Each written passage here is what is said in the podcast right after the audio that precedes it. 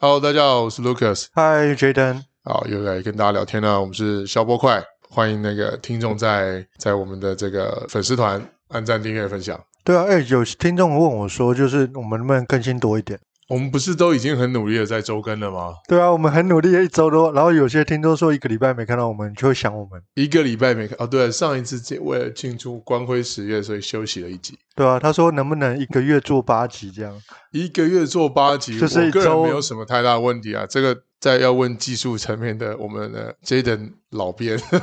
不要，我突然觉得剪片好对烦哦、啊因为我们有很大的工作都在 Jaden 身上，所以有时候 Jaden 为了要赶更新哦，呃，一个晚上没睡觉，然后再修这个音质，能让听众有更好的这个听觉享受。对我忽然觉得这是一个很辛苦活，很还是辛苦不要活好了。对，然后目前我也没什么收入，器材也很简陋。哎，对了，我们最近有看到，哎，我们上那个澳门第一名，澳门第一名，对对对，这个感谢我们是那澳门的听众哦，因为呃小弟我呢是澳门女婿，所以可能透过太太的分享，或者是我一些澳门的朋友的的支持，呃，感谢一下这个澳门的听众朋友。感谢各位。讲到澳门呢、我们就来聊聊蛮特别的，因为前一段，因为我太太是这一行出身的，就是嗯展场啊，跟那个会展，还有哦做 event 这些行销。那她原本是展场公司，有一段时间澳门。因为要从博彩业转型，所以呢，政府大力支持这个会展、策展的行销。我记得跟呃 Jaden 的认识哦，他对于这个展场行销好像也蛮了解。我们来聊一聊有关于展场或者是连锁加盟这一块的呃行销策略。呃，我不晓得你对展场理不理解。我不其理解，实我太太比我理解太多。其我实不太展理解场有一个非常重要的，我觉得关键点是就是是摊位在哪里。摊位在哪，就是它的它的从入口开始的位置吗？对，基本上呃，我觉得展场行销跟城市规划有一点点像，它是 OK 城市规划的小型缩减版。嗯哼，就是城市规划在你要发展一个商圈的过程中，第一件事情要做的东西是人行道。动线的对规划所以展场一样的概念，如果你在动线规划上面没有做到很好，基本上你的摊位的位置就决定你的生死。哦，所以难怪有时候去展场一进去，我去的比较多的会展叫母婴用品展是，啊、哦，因为我小孩比较多，嗯，所以去哇那个多可怕！一进去门口大概有两排，将近三十几个人夹道欢迎你，疯狂的塞 DM 给你，那非常恶心。对啊，因为其实，在展场的过程当中，我们之前其实做过蛮多展的，包含是旅游、嗯，旅游类的，对，包含是连锁加盟，其实我们有接触过，然后也有协助过不同的展，它会有不同动线的规划。是但是因为有些是主办单位他们做嘛，那主办单位其实他们在收这些摊位的钱，他们会比较希望的事情是一个展它能够卖出比较多的摊位为主，对，所以大部分的展你会发现它的它的切块其实都一样，就是很像是正方形的切块模式。是跟方法。那你要怎么样能够把展做起来？有的时候有些的摊位就要买两个到三个，你去做出那个空间感规模跟就是做出空间感。我跟你打断一下，我我刚你刚问我有没有展场经验，好像有。突然回忆到我在二零一一年的时候，那时候的公司有去了人生第一次的香港，去参加第一次的香港的会展，然后。去了香港的会展之后，再回到台湾，我觉得有非常非常大的不同。什么叫香港？香港的会展，香港的展位很贵，是它一个三乘三就一万美金，对，就一万美金，非常贵嗯。当然，然后它也包货柜、包运输、包清关等等的。你用它现场的货运公司，你就可以到展位去放你的东西。可如果你自己用自己的，那就不行，你就门口自己搬吧。嗯所以呢，第一个它这个够特，第二个香港的会展，它真的是找合作厂商。是可是台湾不一样，台湾的会展是去到货的，就是做下杀、特价去卖东西的。我觉得要有很大的不同。要看展的内容，对，基本上不同的展会有不同的内容。那如果说像台湾做的比较好的展有几个对，Expo 就是电脑展，电脑展电脑展，然后哦那我个去看辣妹了 Computex，对 啊，啊，对啊这个裙子比较短的展对啊，这些展是做的比较好的。啊，那这些展的过程，它其实它呃，公司会在展的内容中释放一些很多新的资讯，是例如说，我有一个新的新的型号出现，那或者是说有一些新的游戏，像游戏展也做得很好，对，新的游戏的曝光。但是近年来，我觉得每个产业都有每个产业的变化。近年来的游戏，你就会发现都是手游， OK，因为赚钱的才会参展。速度，你知道玩家他的使用性比较高，而且对，而且现在的游戏展，它已经不是透由呃展的方式来获取客户，对他们越来越做封闭性社群。封闭性社群什么意思？简单来讲，就是我自己做展，我没有要去大展场展。哦，有有这种对，就是封闭我自性己做一个发布会，嗯哼然后我就邀请玩家一起来参加， ，OK，所以那一场发布会只有我的玩家。那就很精准了的客户，对对对对对对哦对，现在蛮多的游戏公司已经开始变成这样的在操那作。封闭型会展对他来说有什么好处呢？玩家就是我的玩家啦，那我不会有新的新增的玩家，我我去做什么呢？我才开这种他展的们话，他们用 Steam，什么意思？就不是懂用直播的方式，直播然后直播的方式做广告、做分享，哦，所以他是用这样的方式在扩展他的社群。就等于是线上线下同对啊时的做他自己的展，对哦，那很厉害，对，而且呃，游戏我觉得游戏作展他们蛮厉害的地方是，你会到现场，一定会有线上的人没有办法拿到的，不管是虚拟宝物啊，嗯，或者是礼物。哦，OK，对，所以这个是不同的产业有不同产业作展的模式跟方法。那以前我们在辅导很多的传统产业，他为什么对会去参展？因为他想要做海外市场，哦，那所以那肯定的，所以他用参展的方式去去那边开发当地的经销商。在第十集其实也有稍微提到，就是我们有跟那个呃威廉对有，稍微稍微聊一下，是那他们也说，就是他们在参展前，其实前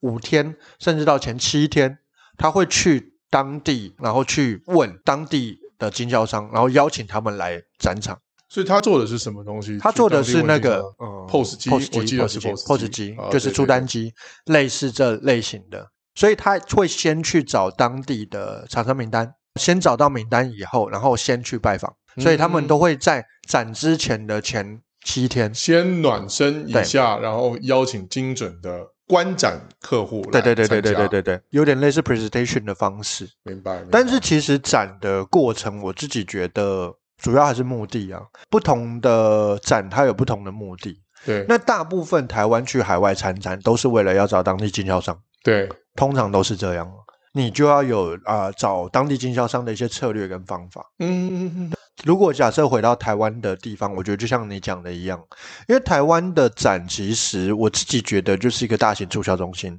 没错，就是大型到货销库存的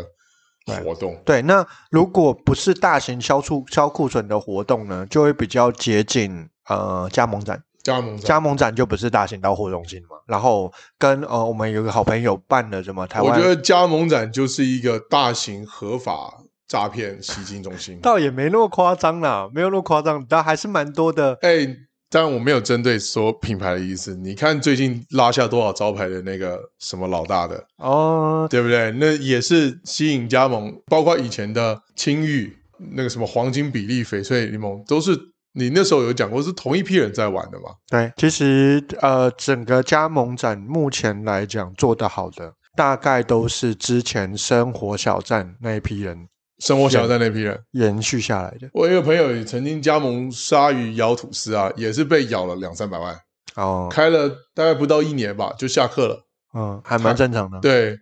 所以我们真的觉得加盟展或是加盟这块东西真的是合法 的直接吸讲金中心。白但你一说吧，有没有说做的好的？好，我觉得直接讲白一点，就是对加盟这一个产业啊，到底成功率有多少？我们先讲成功率嗯嘛。哼以 Seven 的统计来讲，大概十五八， ，OK，已经很高了。嗯哼。所以其实本身加盟展它就附带着风险，就是加盟、你加盟一个品牌，它本来就附带一个风险，它大概就有十五趴的成功几率，这已经很高了。对，最近蛮有名的一呃，算是一个品牌吧，叫做不不是最近了、就是呃有一段时间呢，它叫做一方，我不知道你们听过。嗯哼，那一方呢，为什么敢收这么高的加盟金？就是它的成功率大概有三十趴， OK，整个加盟它是有它一定的概念跟有一定的的模式在执行的。嗯哼，那如果你没有抓住这些 know how 的话，其实很多的人都想要搞加盟嘛。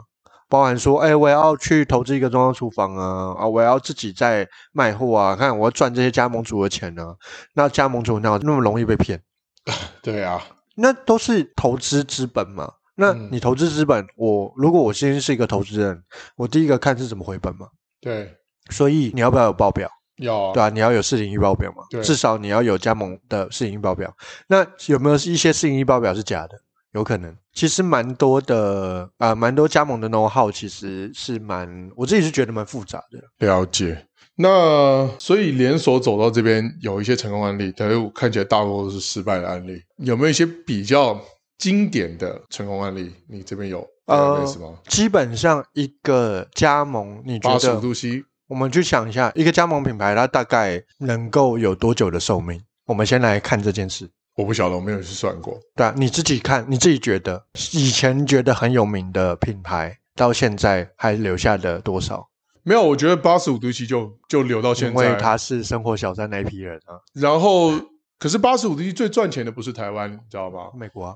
对啊，美他在国纽的约对啊美国削旧金海山了，他在洛杉矶削海了。他的我我朋友跟我说，我的天哪，他说一块菠萝面包七块美金，对啊，这真的是赚翻超级超啊！级排队，重点是对对还对对排队。他然后他在上海，我去上海，我二零一零年的时候去上海，哇，已经十二年前了，我天哪！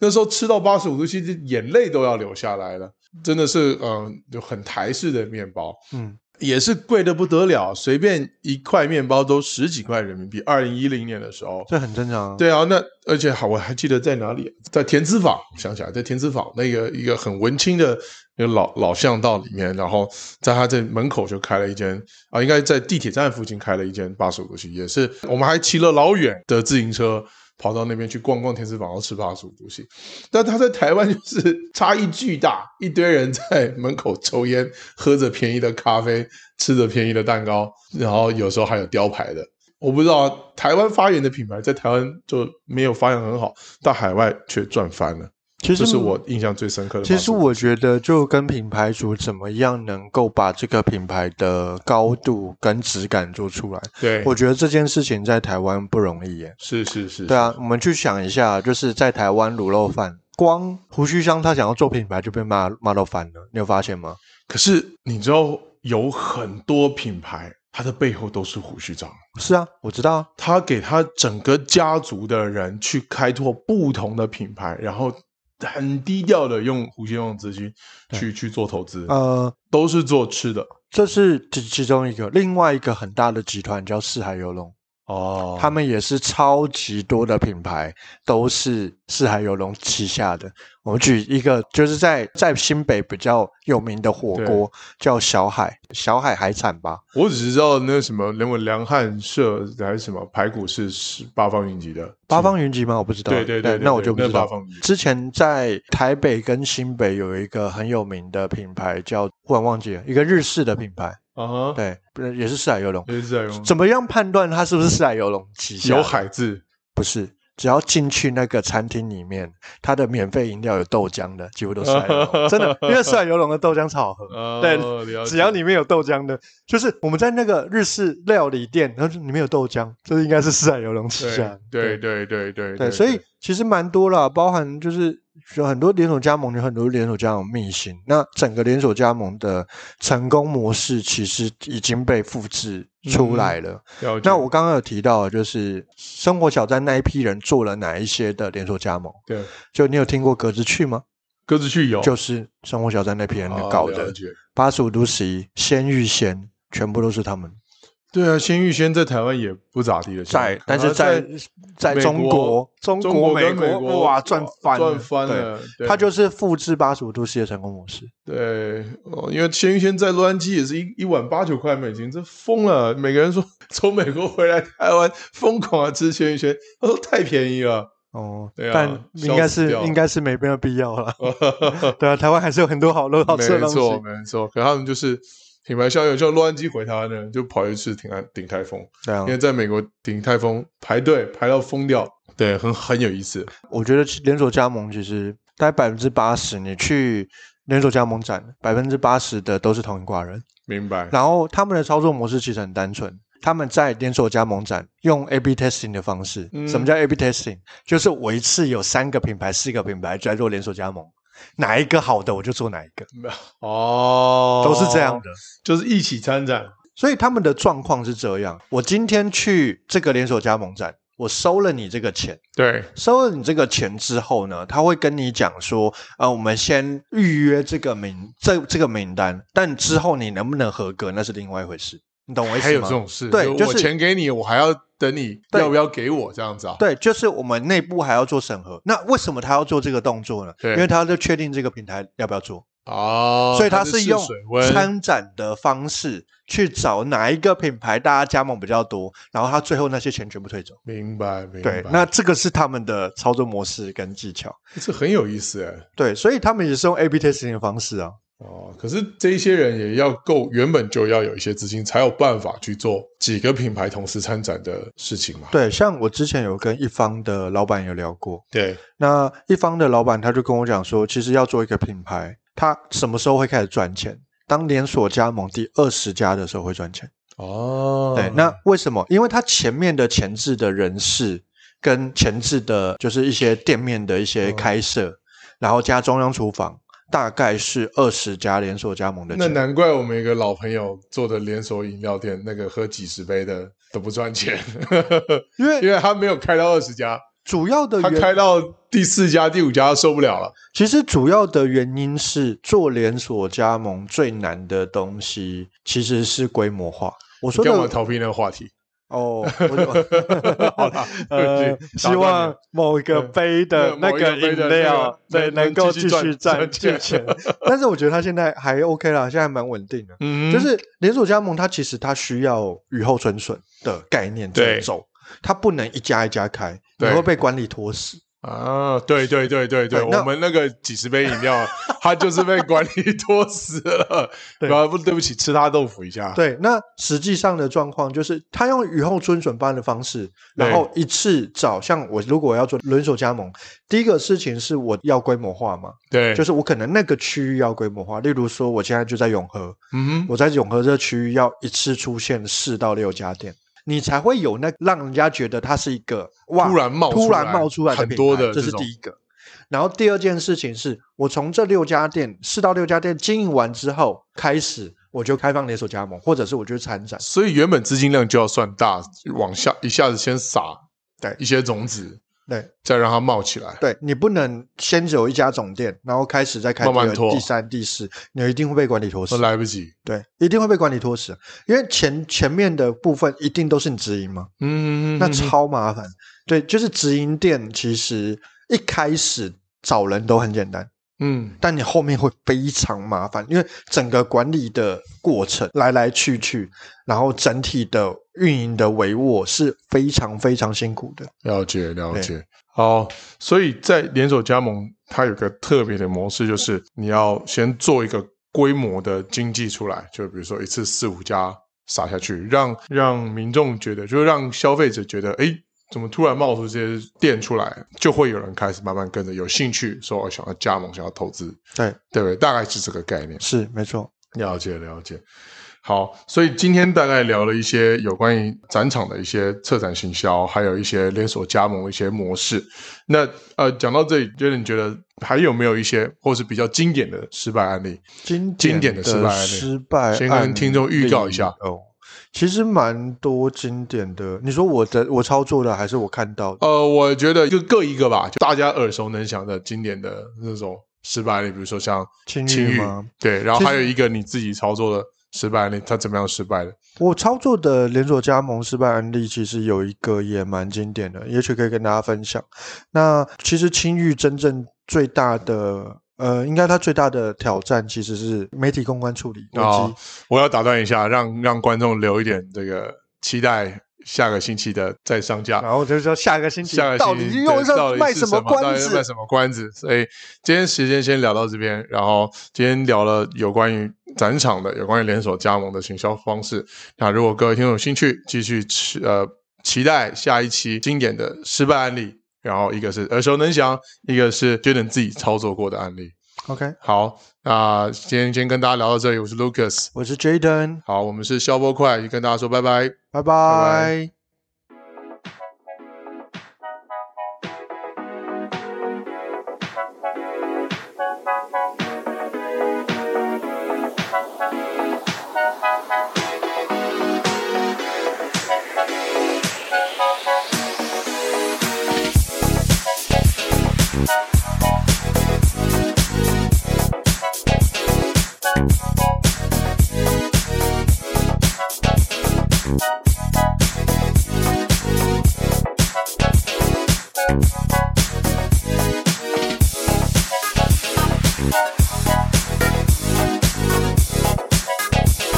Thank you.